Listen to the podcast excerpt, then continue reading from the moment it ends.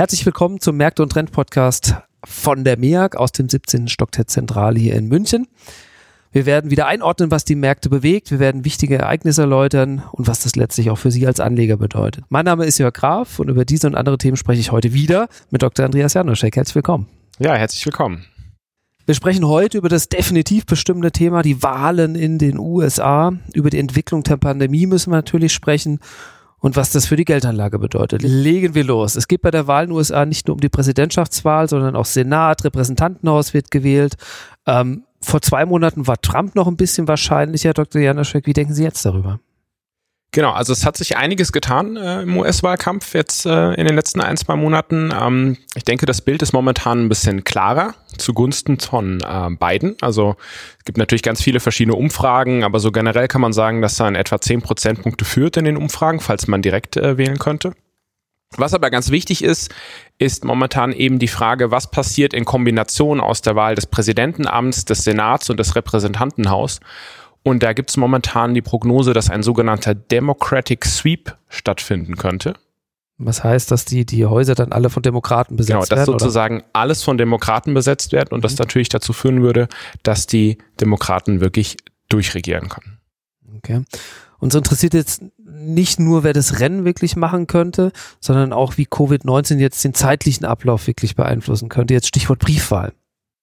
Ja, also Briefwahl ist ein ganz äh, großes Thema. Das ist zunehmend äh, beliebt in den USA. Und es kann tatsächlich passieren, äh, dass am Wahlabend noch äh, gar nicht der eindeutige Sieger feststeht, sondern äh, dass wir vielleicht Tage warten müssen, bis äh, alles ausgezählt ist und bis dann wirklich klar ist, wer die Wahl gewonnen hat. Man hat, glaube ich, auch schon gelesen, dass die Wahllokale zählen tendenziell schneller aus. Da gibt es dann ein Ergebnis und dass sich Trump erstmal oder dass Trump erstmal in Führung geht und damit mit der weiteren Auszählung der Briefwahl mehr Biden in Führung geht, weil man sagt, Demokraten machen eher Briefwahl. Deswegen könnte erst Trump führen und dann mehr, mehr und mehr für Biden die Wahl ausgehen, oder? Das könnte tatsächlich passieren. Das wäre ein mögliches Szenario. Sie haben zum einen den Democratic Sweep erwähnt. Ja. Sprechen wir ein bisschen über die Inhalte von den Demokraten.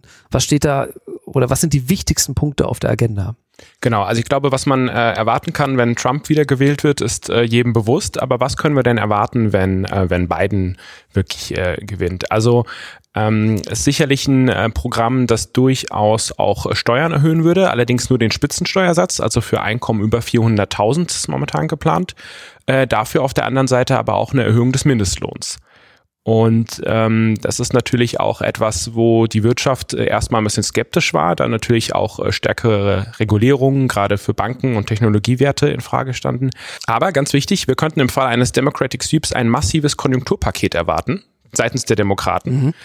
Und außerdem könnten die Demokraten es wirklich auch schnell durch beide Kammern bringen. Also es gäbe dann keine Blockademöglichkeit. Von Deutschland äh, kennen wir das ja so ein bisschen mit dem Bundesrat und dem Bundestag. Früher gab es da die Möglichkeit, dass dann eine Seite die anderen blockiert. Und hätten die Demokraten wirklich überall äh, die Mehrheit, könnten sie ein solches Konjunkturpaket natürlich auch sehr schnell wirklich durchbringen. sehen wir ja gerade ganz deutlich das föderale Prinzip bei den Covid-19-Maßnahmen, die ja durchaus ein bisschen durcheinander gehen. Ne? Genau. USA ist natürlich auch ein föderaler Staat.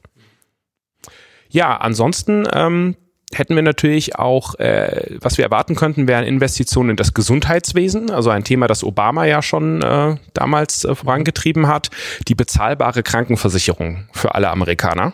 Das ist definitiv wichtig okay. äh, im Programm von beiden. Und auch ein ähm, Infrastrukturinvestitionsplan, und ein stärkerer Fokus auf erneuerbare Energien. Also viele Punkte sind natürlich das absolute Gegenteil von dem, was wir momentan jetzt bei, bei Donald Trump äh, mhm. gesehen haben. Wir haben ja gesehen, Biden klar sagt auch, dass er eine harte Gangart gegen China vornehmen wird. Was erwarten wir von dem Verhältnis oder internationale Verhältnisse der USA? Ich glaube, in Summe wird es bessere internationale Beziehungen wieder geben äh, und äh, insbesondere auch zu Europa, das können wir schon erwarten.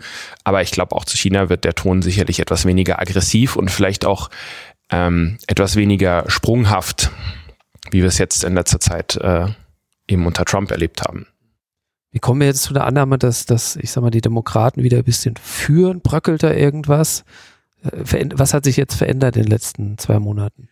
Also das Thema äh, Covid-19 war jetzt sicherlich auch ein Punkt, äh, aber ich glaube, dass auch wichtig ist, dass Trumps Wählerbasis an sich bröckelt. Also zum Beispiel amerikanische Farmer, die im letzten Wahlkampf noch äh, Trump stark unterstützt haben, die leiden auch unter den Handelsstreitigkeiten mit China. Also ähm, die haben teilweise das Problem, dass die Weltmarktpreise für ihre Produkte gesunken sind aber eben auch sie jetzt zu höheren Preisen importieren müssen.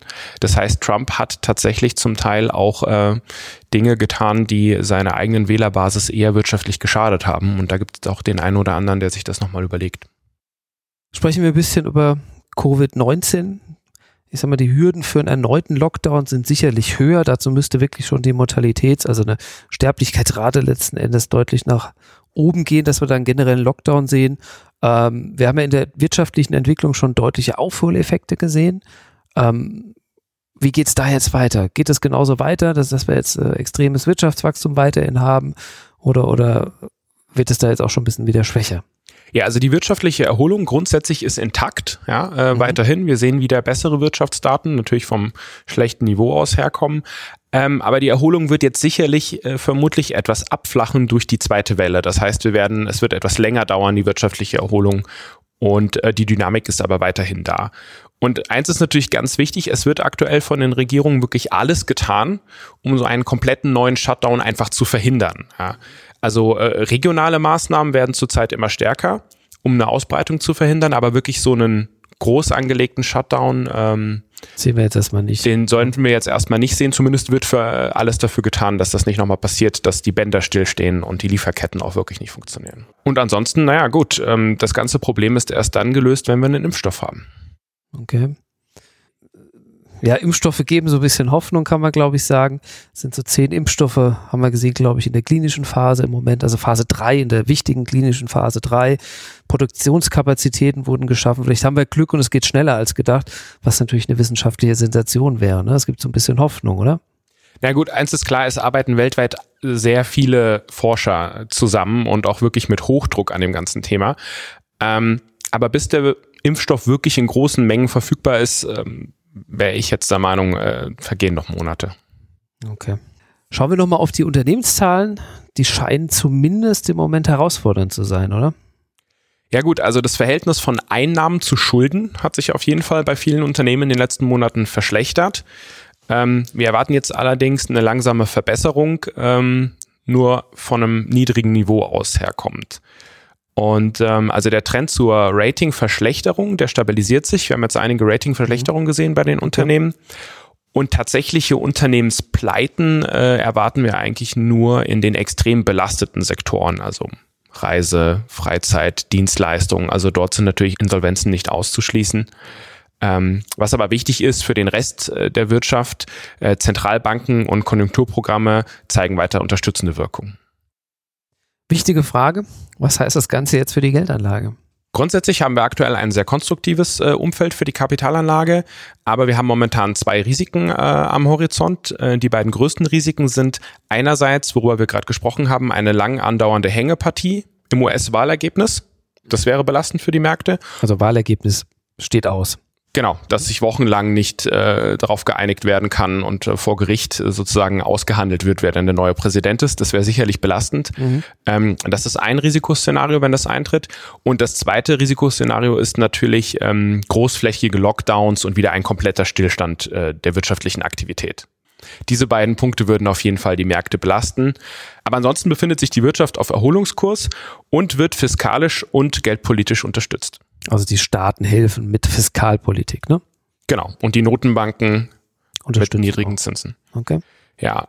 Rücksätze am Markt, ähm, kurzfristige Marktschwankungen können auf jeden Fall für einen Aufbau von Positionen äh, genutzt werden, solange wir eben nicht eins dieser beiden großen Risikoszenarien bekommen. Okay, wie ist Ihre Haltung jetzt? Ne? Also wie schätzen Sie jetzt das weitere Marktumfeld ein? Wir sind weiterhin investiert, aber wir verbleiben in einer abwartenden Haltung. Trotzdem sind wir im Vergleich zum Vormonat wieder etwas optimistischer geworden. Und zwar liegt das daran, dass insbesondere die Einschätzung der Auswirkungen eines möglichen Democratic Sweeps sich verbessert hat. Das liegt vor allem eben auch an dem, an dem großen Konjunkturpaket, was wir dann erwarten. Das ist, glaube ich, sogar größer als das von Republikanern, habe ich gesehen. Ne? Richtig, ne? richtig. Letzten Monat haben noch alle gedacht, oder auch vor zwei Monaten, die Republikaner wären besser für die Wirtschaft. Mittlerweile hat sich das geändert und dadurch ist der Ausblick auf jeden Fall optimistischer. Mhm. Das würde jetzt auch ähm, für, einen, für einen Aufbau von Risikopositionen sprechen. Allerdings aufgrund der aktuell wieder stark gestiegenen äh, Covid-19-Fallzahlen möchten wir jetzt momentan noch keine größeren Risiken eingehen und deswegen sind wir da noch etwas etwas äh, abwartend. Aufbau von Positionen, damit meinen Sie wirklich dann, wenn, ich sag mal, die Kurse sinken, dass man dann günstig Aktien kaufen kann, oder? Genau. Okay, super. Aktien oder Unternehmensanleihen oder Rohstoffe allgemein Risikopositionen. Fliegen wir nochmal über die Anlageklassen. Ich würde vorschlagen, wir fangen einfach bei den Aktien an. Ja, sehr gerne. Also bei den Aktien äh, sind wir momentan klar innerhalb von Europa bei Deutschland. Also wir bevorzugen Aktien aus Deutschland nicht unbedingt aus dem DAX, also nicht die großen Unternehmen, sondern wirklich den breiten Markt, auch an mittelgroßen deutschen Unternehmen, ähm, sowie von den Branchen her Versorger. Und das finden wir momentan attraktiver als den gesamteuropäischen Markt. Ähm, das heißt, man kann auch im aktuellen neutralen Umfeld ähm, durch entsprechende relative Positionen noch gute Renditen erwirtschaften. Gilt es mit der Rendite erwirtschaften auch für Staatsanleihen? Also bei Staatsanleihen ist das Hinzufügen von Duration aktuell im äh, Portfolio-Kontext sehr sinnvoll. Das heißt, insbesondere vor der US-Wahl sind äh, US-Staatsanleihen als Beimischung ein guter Stabilisator und auch immer noch positiv verzinst. Duration hört man natürlich oft, aber erklären Sie uns das vielleicht doch mal bitte in einem Satz. Also Duration ist äh, Zinsänderungssensitivität.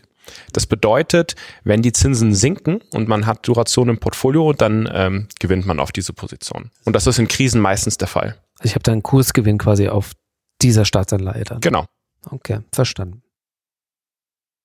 Gibt ja nicht nur Staatsanleihen, schauen wir mal in die Schwellenländer und vielleicht auch die Unternehmensanleihen. Genau, also bei den, bei den eher risikobehafteten Anleihen sehen wir die Schwellenländer als attraktiver an als die Unternehmensanleihen. Unternehmensanleihen sind jetzt natürlich auch schon wieder gut im Kurs gestiegen und deswegen ähm, nicht so attraktiv wie Schwellenländer.